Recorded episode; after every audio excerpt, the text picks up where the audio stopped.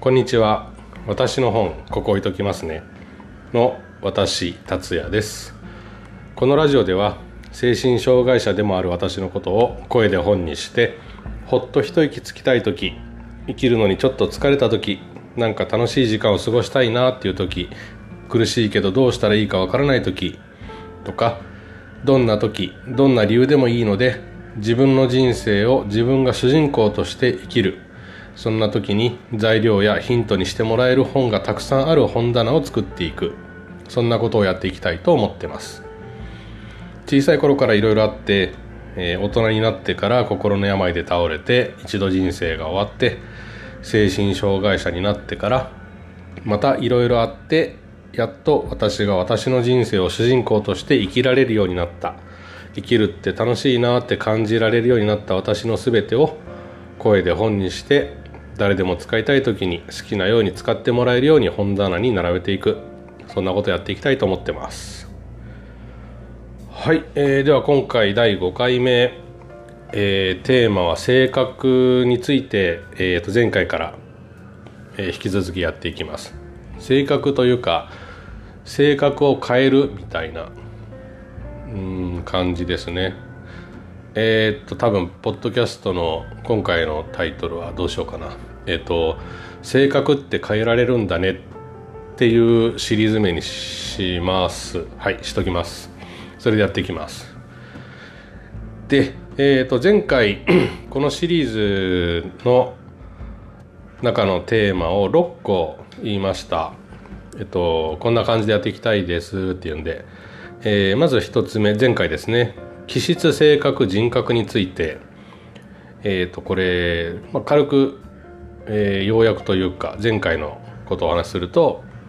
人っていうのは気質全、えー、気質性格人格っていうものでそういった概念でできてるんじゃないかねっていうのを、まあ、心理学の方でなんか言うみたいで でそれを僕の実感で言うと、えー、まあ、気質は生まれ持ってのもの性格っていうのは今までの経験で作ってきた作られてきた癖の集まり思考感情行動のパターン、えっと、これが癖ですね。癖の集まり。で人格っていうのは社会的な役割によって、えーと、付与される。性格。性格というか癖ですね。思考考え方とか行動の、えー、癖パターンが性格に付与された。追加されたものが人格みたいな。でもしかしたら人格っていうのはその存在感みたいなものにもなるのかなとかはちょっと思ってますが今はよくわからないのでまだまだ、えーと、実験中というところですかね。はいというお話をしました。ああすいませんあとありましたね。あの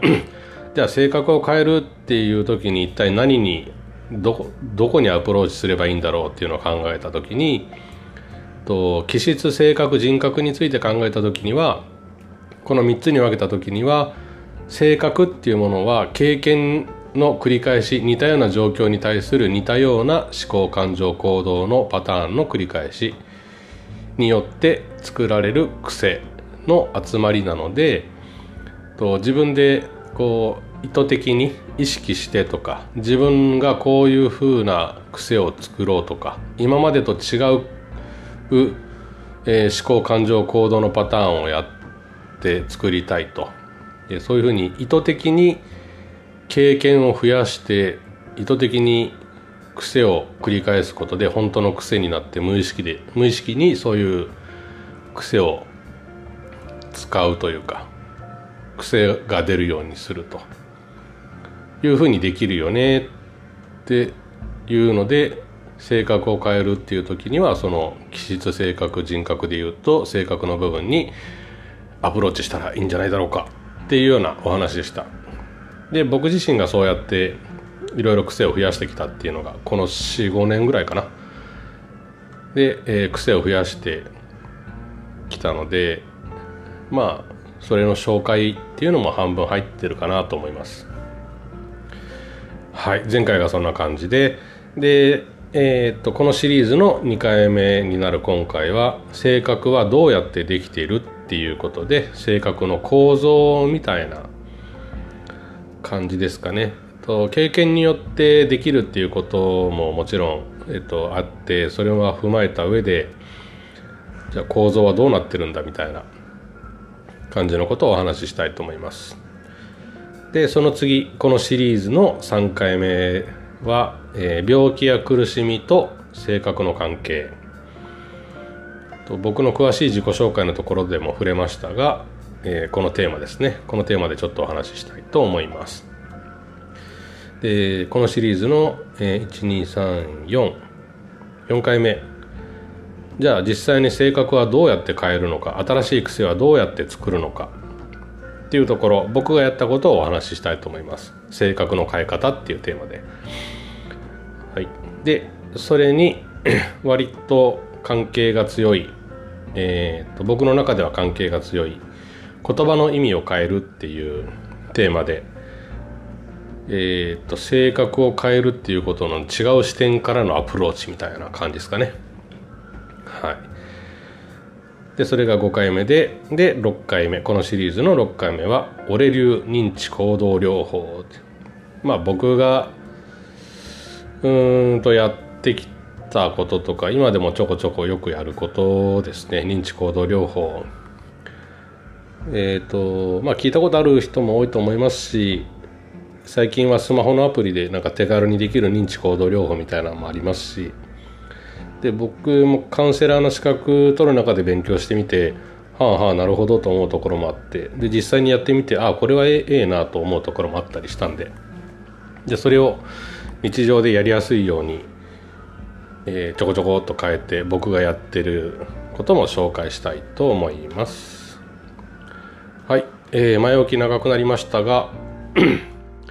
今回のテーマ「性格ってどうやってできてる?」っていうことについてお話ししますえーと、あくまであの僕が実感してること僕が経験して実際にやってみて実感してることをお話しするのでまあいろいろと何て言うのかな。学術的なこととかまあ専門学んだ人からしたらいやそれ違うしとかいうことも 多々あるかなと思います。で中身で矛盾してること僕が言うこともあるかもしれないんですが、まあ、とりあえず僕が実感してというかあの僕が実際にやって実際にそのえっとうんうんこういうことかっていう感覚的に腑に落ちたことしかあまりお伝えしたくないというのがあるんですね。なんかやっぱり自分が体験したこと実際に感じたことじゃないとうーんと何て言うのかな。あまり僕が話す上では意味がないかなと思ってるのでそうじゃないもの。あの学術的なこととかで本の中身を紹介するとかっていうのはいやそれ本の紹介するって誰でもできることだし読めばわかるじゃんみたいな ことになっちゃうんで。まあこれいい本だなと思った本とかは、まあ、もう全然紹介したいと思いますが。まあそんな感じでちょっと話がそれちゃいましたが。はい。えーとですね性格ってどうやってできているっていう風なテーマなんですがなぜこのテーマにしたかっていうと前回からの流れなんですがと性格を変えたいって漠然と思った時にでも変えようとしてもじゃあどうやって変えるってなるじゃないですか。僕はそうなって性格変えたい生き方を変えたい何をしたらいいんだろうってなって。じゃあまずは性格っていうものを知ることからかなというふうになりまして。っていうところからいくとなんかこう、と、前回お話しした性格っていうのは癖の集まりっていうことなんですけどじゃあなんていうのかな。その癖えー、っとその癖ってたくさんあってあるんだけどもなんとなく傾向があるように思うんですね。僕の場合はもうはっきり傾向があるんですけどとにかく怒られないためっていう怒られないための、えーと、と捉え方考え方。で感情に対する扱い方。で行動。で結果怒られなかったっていう思考感情行動のパターンを僕は繰り返してそれが癖になっていったと。でいろんな状況でそういうふうなその怒られないことを目的とした怒られないことが正解の思考感情行動の癖を作っている作ってきたのでああ分かりやすいなとは思うんですけどじゃあその癖を作る時に元になるルールみたいなもんがあるんじゃないかなと思ってですね。でこれを 実際にいろいろこう自分の中を見てみてで過去を振り返ってみてとか自分の湧いてくる感情を観察してみてとかですね。あとこう人から見て自分がどう見えるかとかいうのも教えてもらったりとかですね。いろいろやってみた結果多分こうなのかなというのがあってですね。えっと性格っていうのは 階層構造になってて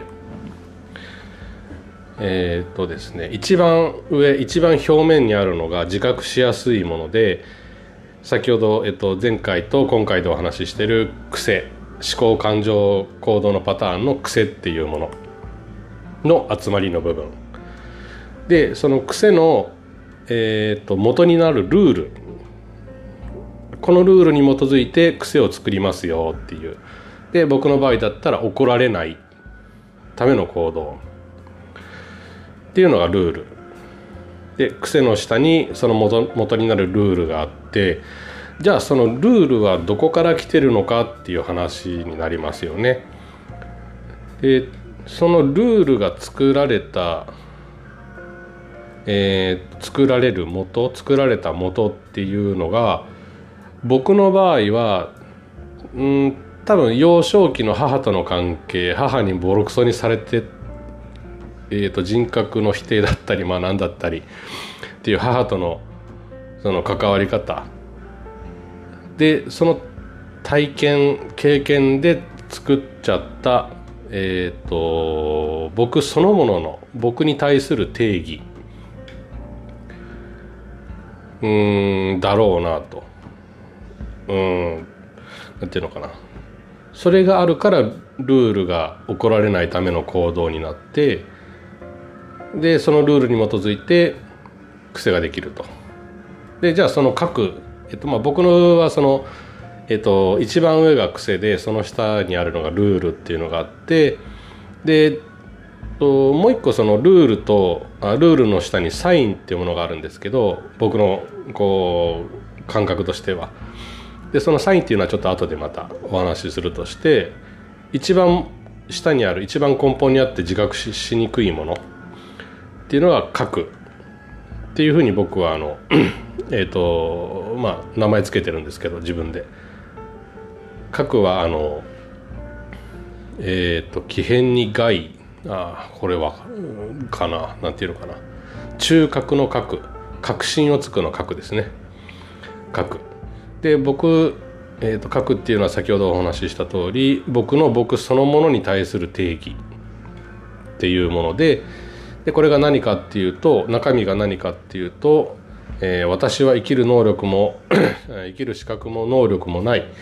人間未満の欠陥品だから死ななければならない。今すぐみたいな。で僕の感情そのものが間違ってる。僕っていう存在そのものが間違ってる。っていうのがありまして。でこういうのがあって。でやっぱりこの死ななければならない、えー、生きる能力も資格もない人間未満の欠陥品っていうのを実感するのってすごく怖いんですよね。だって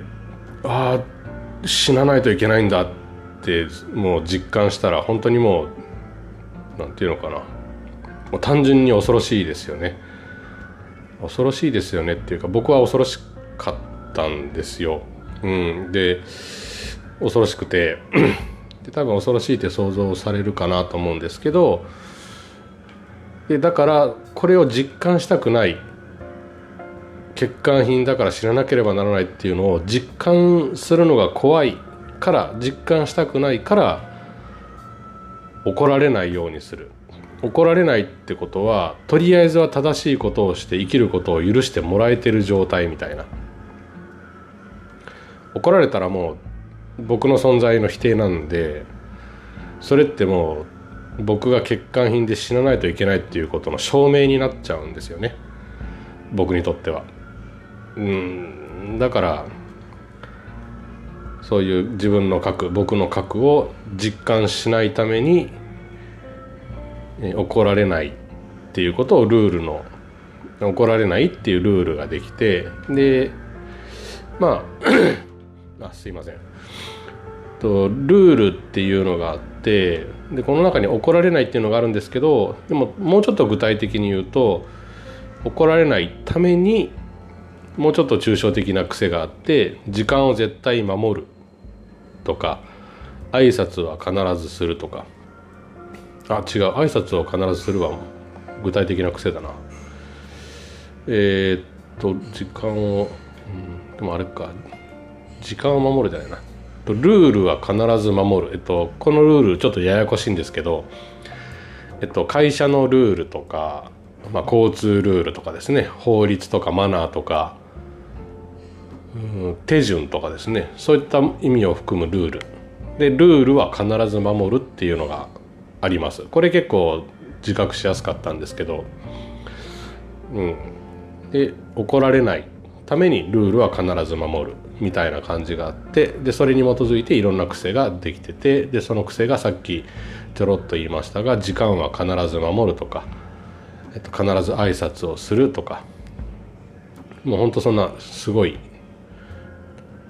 すごい何て言うのかな日常的なことではあるんですけど、はい、っていうような感じで、えー、癖とルールと核があってでルールと核の間にサインっていう感覚があります。でサインっていうのはなんかこう核を実感しそうな時に出てくるものすごい恐ろしいサインみたいなこう背後で感じる背中で感じる恐怖みたいな。多分そんな感じかなと。うん。でそうなるとやっぱりより一層核を感じないために必死にルールを守ったりとかルールを守ったりとか何て言うのかな自分の身を守ろうとしたりとかへりくだったりとかなんか明らかに歪んだ行動に出ちゃうみたいな。でそういうサインですね。すごく恐ろしいっていう感覚が出てくる。その感覚がサインですね。でもう一回とサクッと説明すると性格っていうのは上下の階層構造になってるんじゃないかなって。で一番上が自覚しやすい癖。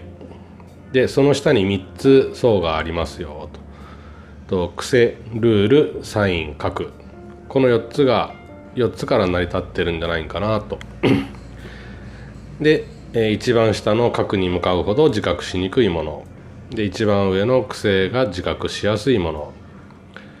で癖っていうのは前回1回目でも、えっと、このシリーズの1回目でもお話ししました思考感情行動のパターンの集まりですね。で集まりなんですけど、えーとまあ、この癖を考える時にはそれぞれ思考感情行動のパターンがたくさんこうバーって入ってますと。あって。で核に基づいてルールが作られてというか核を実感しないためのルールができてルールに基づいて具体的な行動とかの癖ができると。っていう感じですね。で、えーと、じゃあ僕の核は何なのって言われたら私は生きる能力も資格もない、まあ、これよく逆になるんですけどどっちでもいいんですけど私は生きる資格も能力もない人間未満の欠陥品だから死ななければならない。僕の感情は全て間違ってる。感情そのものが間違ってる。僕っていう存在そのものが間違ってるものみたいな。感じです。でそれを実感するのが怖いから怒られないためのルールをルール特性を作ってきたと。怒られるっていうのは僕の存在そのものの否定なので僕が死ななければならないっていうことが現実になっちゃう。それを証明することなんで。欠陥品だから死ななければならないっていうことが正しいっていうことの証明になっちゃうんで怒られるっていうことは。だから怒られないようにするっていう大きなルールができましたよと。っていう感じでえっ、ー、と感情のあ感情のじゃないすいません。性格を、えーと、階層構造でちょっと と捉えてみましたと。でこれは実際にあのまあ僕が自分と向き合ってみたりとかいろんな人に助けてもらいながら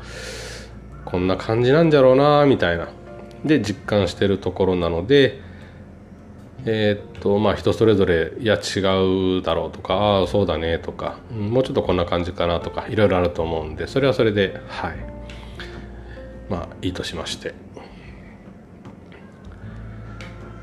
っていう感じですね。性格の構造はこんな感じだと捉えてますと。でですね今回はえっ、ー、とまあ今20分ぐらいなんですけどどうしようかな。とりあえず今回はこれぐらいでサクッとちょっと終わりにしようかなと思います。でやっぱりあの今回の内容なんか特にそうだと思うんですけどすごく分かりにくいかなと思います言葉だけでは。なのでやっぱり改めてとできるだけ近いうちになんか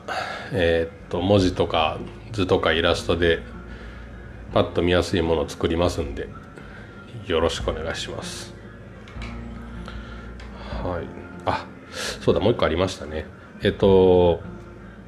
えっとですね今回のテーマは、えっと、性格はどうやってできているっていうことなんですけども今回じゃなくてえっと1234次の次のテーマが性格の変え方っていうことでえっと、ちょっと考えてましてでそこにつながるお話を少しだけ前振りというか触りでしとこうかなと思います。ほんのちょっとですけど。とじゃあ性格を変えるって考えた時にこの階層構造になってるんじゃないかって僕お話ししましたがじゃあこの4つの層のどこを変えることで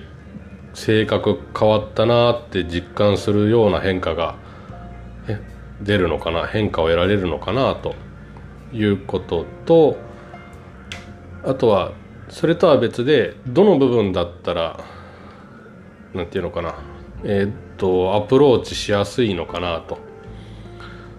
いうところがあるかなと思います。で僕がやっていたのはやっていたことをちょろっとお話しするとうん、まあ、結果的になんですけどえっ、ー、とですね初めからのなんていうのかなこう順序立てて理論立てて仮説を立ててってやってたところもありますけどそれは多分そんなに多くなくて実際にやってきたことっていうのをあの振り返って整理するとこんな感じでしたっていうことなんですけどね大体。でまあそれを踏まえた上で えっと実際に僕がやってたのはその、えっとまず癖を自覚するところ知るところから始めました、うんと、自分にはこんな癖があるっていうのですねでおいろいろあるんですけどもちょっと難しいかな説明するのが。例えばですねあの 人とコミュニケーションを取るときにえー、っと相手を気にしすぎてしんどくなるっていうのがあってですね。えっとまあ今でもやっぱよく 出てしまってこの癖が。でああもうこの癖じゃないこの癖じゃないってって意識して違う癖を使うようにして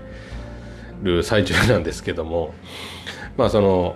相手を気にしすぎてしんどくなるっていうところが自分にはあるなみたいなのを振り返っていろいろこう自分の中探ってみると出てきてそういう日常でもそうやってあ今しんどくなったなあこれ俺の癖じゃなみたいな。で書き出してうんうん。これは間違いなく癖だなみたいな。でどういう状況の時にこの癖が出るんだろうみたいなのも整理していったりっていうことがまああったんですけどでそそれをそういうやっていたことを見てみるとこれはあの角じゃなくて一番奥の角じゃなくてもう完全に癖ですね。一番自覚しやすいところ表面的なところ。表面表面的なところ、うん。まあ、一番自覚しやすいところの部分をしっかり改めて自覚していってでその一つ一つの癖に対して違うことをやってみるみたいな今までと違うことやってみるみたいなことやを、えー、ことをちょっといろいろたくさんいろんな癖にそうやってやってみた感じですかね。でえー、っとですねなのでと何て言うのかな。まあ、変えようと思ったら癖もルールも核も全部変わるんですけど何て言うのかな。僕の感覚で言うといきなり核を変えようとすると結構しんどいなって思いました。今からやれっていう今からその何て言うのかな。そのえっ、ー、と312で倒れた時の自分に戻ってはいじゃあ今からえー、とこの核にアプローチして自分を変えなさいみたいな言われたら絶対できないなぐらいに。絶対まあできないうん。できたとしてもむちゃくちゃしんどいだろうなと時間もかかるしみたいな。のをちょっと思います。で今僕仕事してますけど日々働きながらそのもう核にアプローチして性格を変えろとか言われたら絶対したくないですね。結構きついしなんかこう知りたくもない自分を知らないといけなかったりとか認めたくないものもいっぱい出てきたりとかですね、僕の場合はそんなのもたくさんあったんで、うん、っていうこともあるのでえっ、ー、と僕の場合はで言うと僕の感覚で言うと性格を変えたいなと思った時に一番アプローチしやすくてで割とそこそこ早く変化を実感しやすい。変化っていうのはあのえっと何て言うのかな。心地いい瞬間が増えるとか苦しい瞬間が減るっていう意味ですね、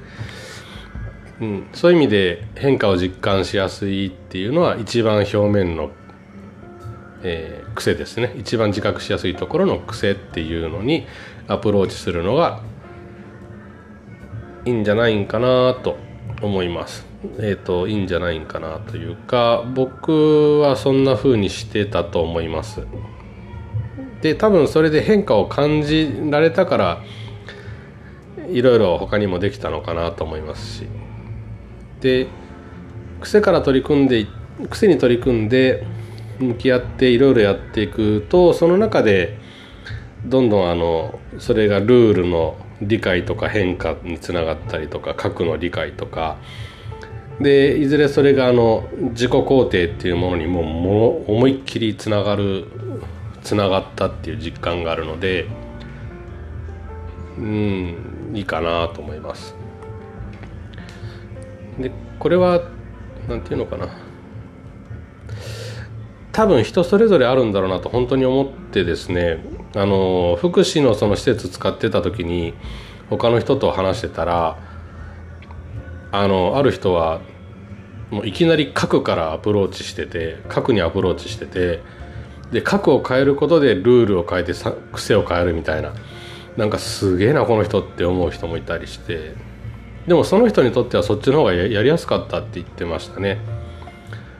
うん。だから本当にいろいろあるんだなと思いますし。